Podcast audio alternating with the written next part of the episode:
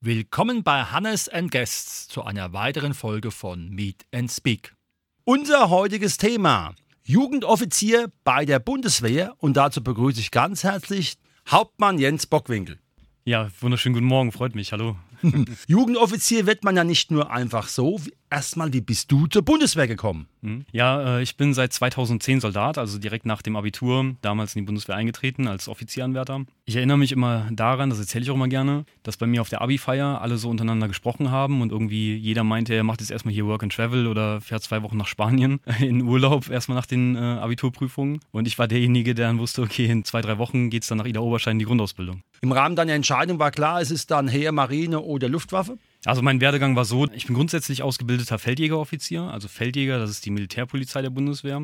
Wir übernehmen also polizeiähnliche Aufgaben in einem militärischen Umfeld im Inland für die Bundeswehr, aber dann eben gerade auch im Auslandseinsatz. Als solcher war ich dann drei Jahre in Mainz eingesetzt und durfte auch zweimal im Ausland dann als Feldjäger tätig sein und zwar 2018 für vier Monate in Litauen und von 2019 auf 2020 in Afghanistan, der Hauptstadt in Kabul. Und dann wurde ich erst 2020, als ich aus Afghanistan wiederkam, Jugendoffizier. Mhm. Und wie kam es genau zu dieser Thematik? Weil Jugendoffiziere gibt es ja vermutlich nicht wie Sand am Meer. Das ist richtig. Es gibt, äh, ja, es gibt 94 Jugendoffiziere in ganz Deutschland. Also wir sind disloziert äh, quer durch die Republik.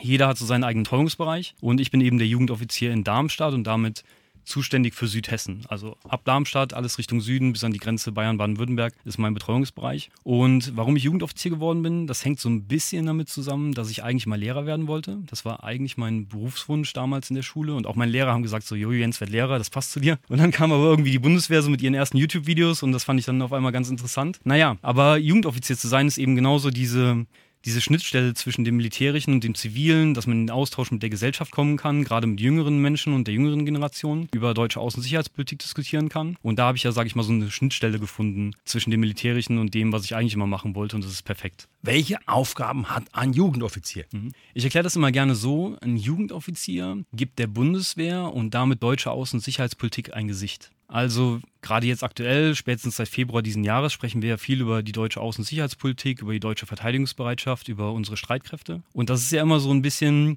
ein anonymer, ein anonymes Konstrukt, dem man als Normalbürger, behaupte ich jetzt mal, keine Fragen stellen kann. Aber gerade als Jugendoffizier ist es eben mein Job, aktiv in die Öffentlichkeit zu gehen, der Bundeswehr ein Gesicht zu geben und ich bin derjenige, den man immer einladen kann, dem man alles fragen kann. Und mein Job ist es, den Diskurs über die deutsche Außen- und Sicherheitspolitik voranzubringen. Und das im Schwerpunkt, so in der jüngeren Generation, aber generell war ich schon bei Parteien, war ich Gast auf Podiumsdiskussionen, bei Friedensinitiativen. Und ganz wichtig bei meinem Job als Jugendoffizier ist, weil ich kann sogar nachvollziehen, dass manche den, den Namen so ein bisschen fehlinterpretieren, dass wir keine Karrierewerbung machen, also wir machen keine Nachwuchsgewinnung, sondern bei uns, wir stellen die Bundeswehr und die deutschen Streitkräfte als Werkzeug unseres Parlaments vor und fördern den Diskurs. Das Interessante bei uns ist eben, wir sind keine Pressesprecher. Also ich muss jetzt nicht den unbequemen Fragen irgendwie ausweichen oder dann doch irgendwie alles mal gut reden, sondern im Gegenteil, als Jugendoffizier ist mein Job genau, diese unbequemen Fragen zu beantworten oder wenn eben von den jetzt im Beispiel an Schulen, von den Schülerinnen und Schülern diese unbequemen Fragen nicht selbst aufgeworfen werden, dass ich die aufwerfe, um eben den Diskurs voranzutreiben. Weil im Endeffekt geht Sicherheitspolitik uns alle an. Jetzt hast du ja schon erwähnt, Bundeswehr ohne Auslandeinsatz gibt es ja eigentlich gar nicht mehr. Also wer da hingeht, muss auch damit rechnen. Wie sieht es aus mit dem Dienst an der Waffe? Er gehört nun mal dazu.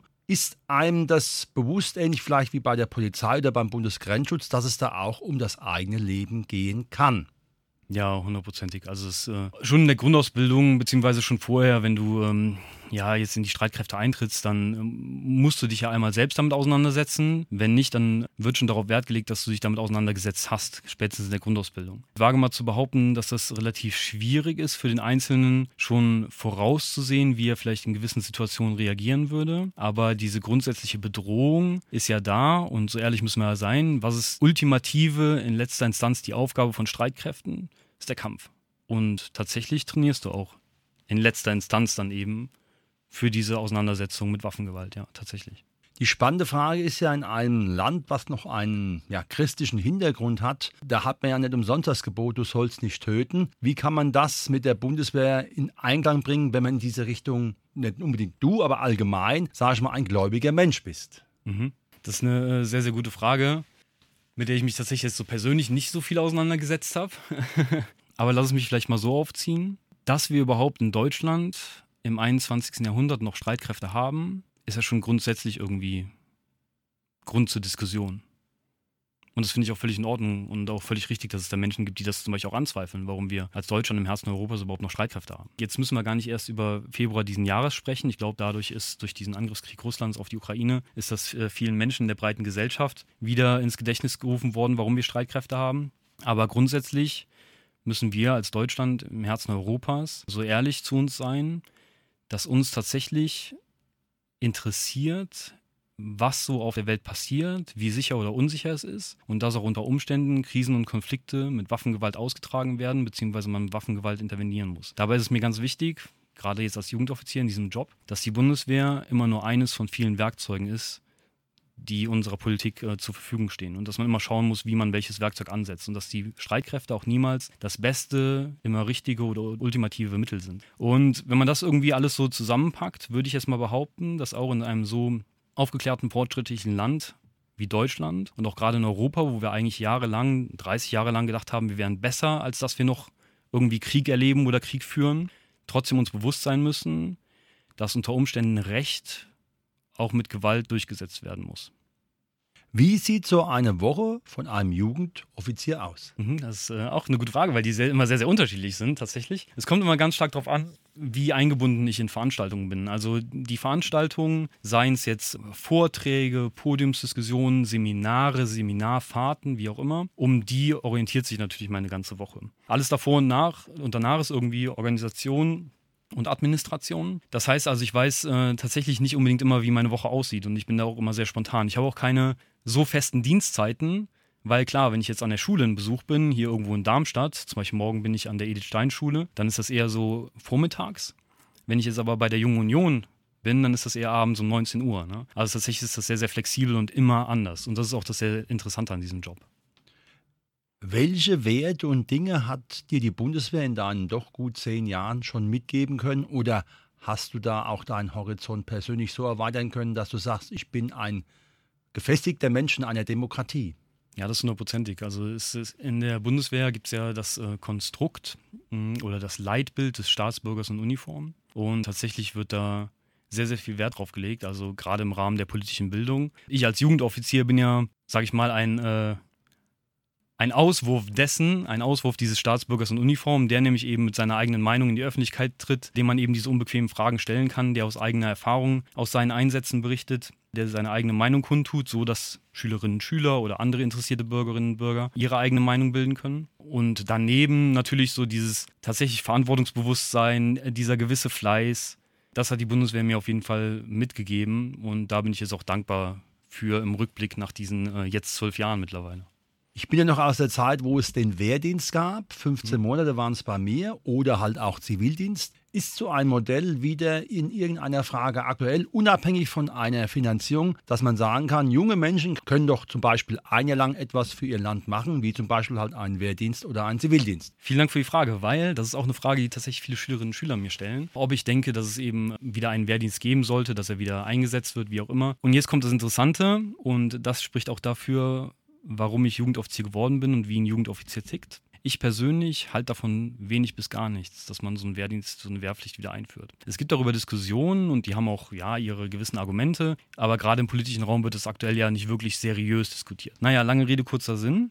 Ich wage zu behaupten, in Deutschland, im Herzen Europas, sind wir in, unserer, in unserem Bestand nicht so bedroht, dass wir eine in der Breite verteidigungsbereite Bevölkerung brauchen. Wenn man jetzt zum Beispiel in die baltischen Staaten schaut, als ich zum Beispiel in Litauen war damals 2018, da ist es ganz, ganz anders. Da ist auch die Gesellschaft ganz anders aufgestellt. Da ist der Wehrdienst äh, wirklich wichtig und richtig und auch anerkannt von der Gesellschaft. In Deutschland finde ich die Diskussion immer so schade, dass man diese, diese Dienstpflicht immer im Rahmen der Verteidigungsbereitschaft, immer der Wehrpflicht aufwirft. Ich würde jetzt mal behaupten, und da kriege ich auch viel äh, Rückmeldung von den Schülerinnen und Schülern, dass sie das nachvollziehen oder sogar gut finden würden, wenn man anstatt diese Verteidigungsfähigkeit diesen sozialen Aspekt in den Vordergrund rückt. Warum sagt man nicht, okay, es gibt so ein, ein allgemein verpflichtendes Jahr, wo man äh, in der Pflege, im sozialen Bereich, wie auch immer aushilft? Und wer das eben nicht will, der macht eben in zweiter Instanz zum Beispiel, kann er in die Streitkräfte eintreten für ein paar Monate, wie auch immer. Ich finde es immer so schade, dass man immer die Streitkräfte so in den Mittelpunkt rückt, obwohl wir es in Deutschland gar nicht nötig haben. Also diese 184.000 Mädels und Jungs in der Bundeswehr, die das professionell machen, die machen das schon gut und die sind auch genug. Da brauchen wir keine Wehrpflichtigen mehr, die uns irgendwie unterstützen.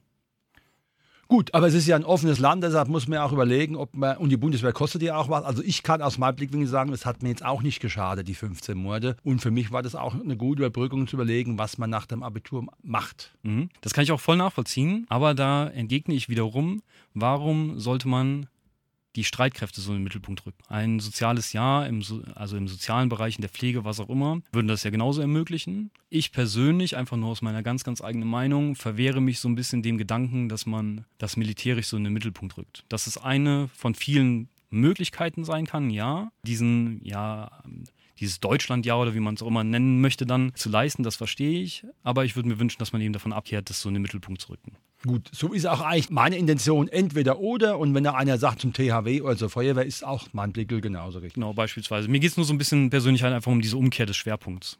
Wie sieht es aus mit den Stresslevels? Du hast ja erzählt, dass du schon im Ausland warst. Dann ist es ja nicht der Urlaub in Kandahar. Mhm.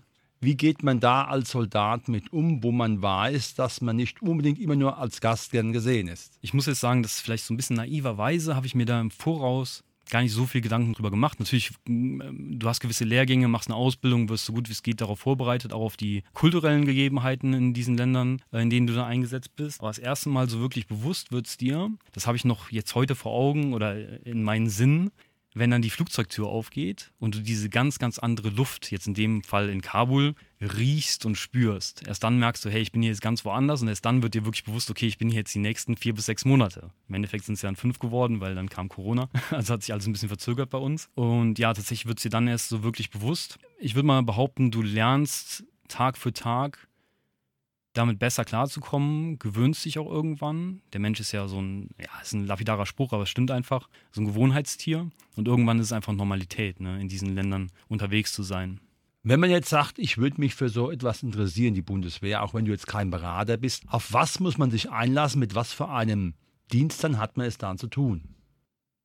Ja, zur Bundeswehr äh, als, als Arbeitgeber kann ich jetzt nur aus meiner persönlichen ähm, Erfahrung berichten. Bin ja 2010 dann eingestiegen, eben wie gesagt die Ausbildung zum äh, Feldjägeroffizier gemacht, habe äh, Bildungs- und Erziehungswissenschaften an der Universität der Bundeswehr München studiert. Also als Offizier ist es so, dass du in der Regel immer eine akademische Ausbildung durchläufst, entweder an der Universität der Bundeswehr in München oder in Hamburg. Und dann, das ist mir jetzt ganz wichtig als Jugendoffizier, ich mache ja keine Karriereberatung als solche. Man darf sich mit allen Vorteilen dieses Jobs gerne auseinandersetzen aber muss sich auf jeden Fall auch mit allen Nachteilen dieses Jobs auseinandersetzen. Ne? Also so von der inneren Führung her modern und aufgeschlossen unsere Streitkräfte auch sind, sind sie im Kern Streitkräfte. Und das, wie gesagt, wieder in meinem Job als Jugendoffizier ist es mir so wichtig, das zu kommunizieren. Der ultimative und letzte Auftrag von Streitkräften ist der Kampf. Und das bedeutet auch im Jahr 2022, dass unter Umständen unsere Sicherheit, unsere Freiheit auch in Mali, in Afghanistan, jetzt zwar nicht mehr, oder wo auch immer verteidigt werden kann. Und dass man eben so eine gewisse Reisebereitschaft dann auch mitbringen muss, aber sich auf jeden Fall ganz, ganz ernst mit dieser Thematik auseinandersetzt, mit all den Vor- und all den Nachteilen. Mhm.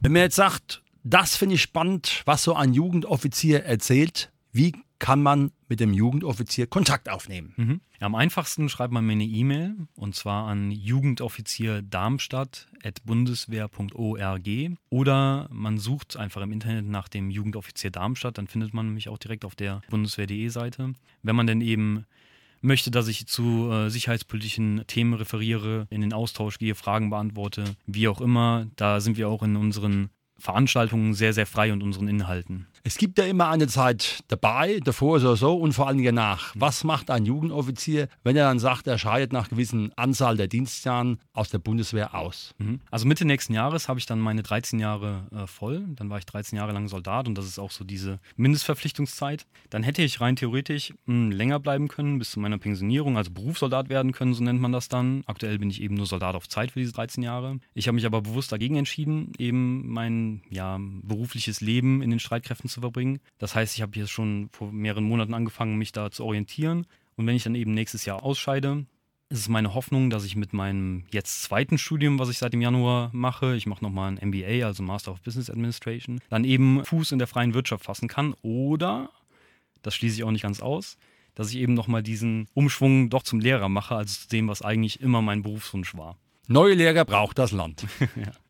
Das war unser Thema Jugendoffizier bei der Bundeswehr mit dem Hauptmann Jens Bockwinkel. Herzlichen Dank für den Einblick, viel Erfolg für die kommende Zeit und natürlich freue ich mich persönlich immer, wenn einer sagt, er möchte Lehrer werden. Hat mich gefreut, vielen, vielen Dank.